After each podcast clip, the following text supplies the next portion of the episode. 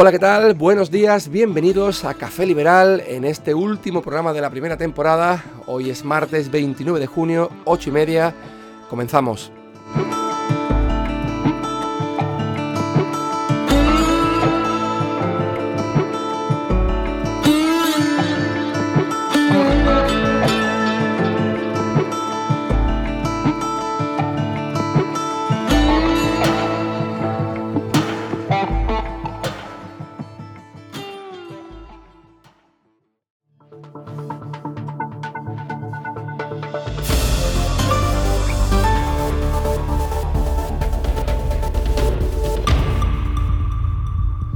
Bueno, pues martes, como digo, 29 de junio, soy José Carlos Valverde. Antes no lo he dicho para aquellos que no se incorporen ahora por primera vez a este café liberal.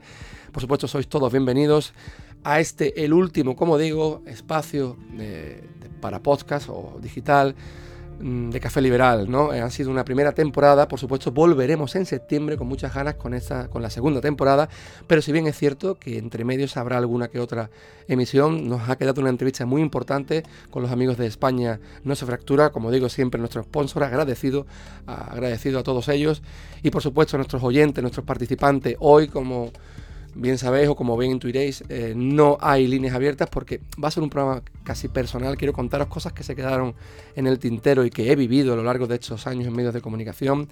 Un poco sobre, a raíz del pensamiento único que se quedó, como digo, en el tintero en el, anterior capítulo, en el anterior capítulo em, titulado Los objetos de opinión, ¿no? esos espacios más cómodos, depende de la ideología de cada uno. Una cosa que, que es terrible, una pena que la opinión haya pasado a polarizarse, siempre una tendencia desde la censura de un pensamiento único a la polarización, como digo, a los objetos de opinión.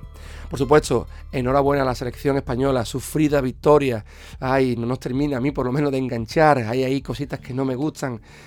La, falta de gol de los delanteros, el juego todavía discutido de Morata, pero bueno, de menos a más, nos vamos reconciliando porque al final es el gol lo que falta y por supuesto estamos en cuartos y Suiza a priori parece un rival más asequible que la todopoderosa Francia que cayó en penaltis. Otro de los temas de actualidad, quiero ser breve, no quiero que se me vaya el podcast. Em, por supuesto, estos días es el Día del Orgullo y a mí me parece muy bien todo lo que se vindica. Em, por supuesto que sí, esto parece como un parapeto y por eso no me quiero extender más, pero sí que también es cierto eh, que dentro de toda esta bomba de humo, de banderas, de lenguajes estúpidos con el todes o el soles, el soles, Dios mío, hay una, mm, una, reflexión que es interesante que nos hagamos.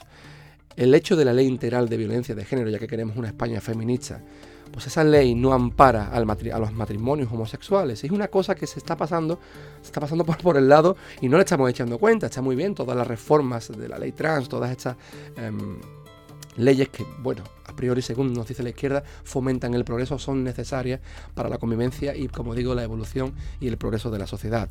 Pero sí que también es cierto que dentro de un, episodio de agresión en un matrimonio homosexual, pues esas personas o esa persona agredida no estará amparada o protegida por la ley integral de violencia de género. Y eso es, es la base, esa es la base de todo eh, si queremos verdad, de verdad avanzar en un país igualitario, pues esa es una de las bases que se tienen que reformar y nadie ha hablado de eso. Me parece increíble que ese matiz se haya escapado, un matiz que es sumamente importante, porque como digo, dentro de un episodio de violencia, desgraciadamente, que existen, pues esas personas, hombres y mujeres, que son, bueno, son homosexuales, no están amparados ni protegidos por una ley que como digo y como dije en anteriores podcasts, no defiende a todas las personas, o ni mucho menos a todas las mujeres como estamos viendo. En fin, más o menos son las dos cosas que quería resaltar. Y ahora me gustaría hablar un poco sobre el tema de la opinión única y el tema del, de los objetos de opinión, ¿no? Es increíble, probablemente hayamos escuchado muchas veces eso de, oye, ¿cómo es posible que este chico diga lo que está diciendo? ¿O cómo es posible que se le dé cobertura en un medio de comunicación? ¿O cómo es posible que la gente piense como él? Al final lo que te está diciendo esta gente es cómo es posible que hable, que tenga derecho a hablar incluso, ¿no? O que comente se ha seguido si no piensa como yo. Hemos peleado tanto por la libertad de expresión, ¿verdad? Ahora resulta que nos molesta. Habéis leído muchas veces eso de, ahora todo el mundo entiende de medicina, ahora todo el mundo entiende de pandemia. Te metes en su muro y aparece una sarta y una ristra de consejos de él mismo, claro. Lo que ocurre es que, ¿sabéis qué? Que no pensamos como ellos. Y eso está pasando en esta sociedad. A mí me da muchísima pena. Hoy he visto concretamente en la red comentarios de, oye, a cualquiera le dan un micro y le dan un podcast. Hoy he estado siete años en la cadena SER, me han llevado a pleno del ayuntamiento de mi localidad. Eh, hace poco hemos visto una chica reírse de la muerte de un, en la cadena SER precisamente y bromear con el hecho de que a un señor pues lo han matado, ¿no?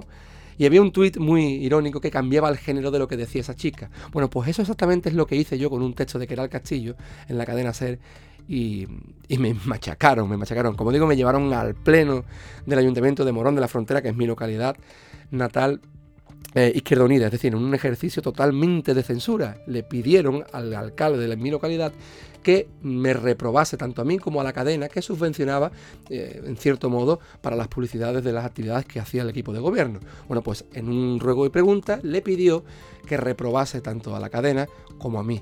Es decir, pedir al poder que un ciudadano le silencie. Hay un acto más, vamos, más totalitario y amparado en la censura que ese. Pues eso me ha pasado y vino de la mano de un partido de izquierdas. No lo iban a adivinar, ¿verdad? En concreto de Izquierda Unida en aquel momento. Y como esas 500, justo después de todo eso, compañeros míos de prensa empezaron a sacar artículos sobre feminismo. Justo después de esos días, que yo lo que hacía era un texto em, que hablaba sobre, eh, sobre el machismo, pero se le dirigía a todos los hombres y le llamaba cerdos. Entonces yo me sentí ofendido porque yo no soy ningún machista y esa libertad con la que señalamos a las personas, a los hombres, y nos metemos en el mismo saco del machismo, pues bueno, como vi que era un texto muy divertido, muy aplaudido, pues le cambié el género. Justamente después de ello, tres compañeros míos, concretamente miércoles, jueves y viernes, mi columna era los martes, salieron a defender al, feminismo porque, oye, yo estaba insultando y poniendo en peligro la igualdad. No lo hacían por un movimiento de lucha, por un movimiento de igualdad, por un movimiento de salvar de lo que yo había cometido mi error. Ellos me conocían, sabían lo que habíamos hablado días anteriores sobre esto. Lo hacían porque mi supuesto machismo no les salpicase era un movimiento meramente narcisista. En aquel momento, medios de comunicación colgaron mis fotos, mi foto, perdón, eh, centros municipales de información a la mujer financiado con dinero de mis impuestos. Me llamaron monstruo. Aquello fue un escarnio en toda regla. Por eso os digo que la única forma que tenemos de salir adelante es seguir hablando, seguir rompiendo esta coraza, porque no queda otra opción que plantarles cara. Porque en esta guerra, esta gente que está enfrente no son los malos, los malos son los que callan, los tibios, los que saben que están haciendo el mal, pero callan porque el que mm, hace o infringe esa, esa censura o ese daño es de lo suyo. A esos, los tibios, esos son los peligrosos. En fin, no me quiero extender mucho más, creo que he explicado un poco lo que me pasó. Me hubiera gustado estar aquí 20 minutos hablando, no hay ni siquiera un guion hoy, siempre me, hago una pequeña escaleta, pero quería hablaros un poco más de corazón, contaros lo que me ocurrió eh, por supuesto, mm, tengo que aclarar que mm, recibí el apoyo, en aquel momento colaboraba con la cadena Ser Morón y con Morón Información y ambos directores me apoyaron en todo momento. A día de hoy, pues bueno, pues aquí estamos haciendo un podcast y seguiremos trabajando, seguiremos rompiendo y dándole dolor de cabeza a los liberales falsos, a los falsos disidentes y aquí seguiremos, espero que sigáis conmigo. Os mando un beso, deseo feliz verano, muchísimas gracias a todos por participar y por escucharme y os deseo lo mejor. Como digo, feliz verano y un beso.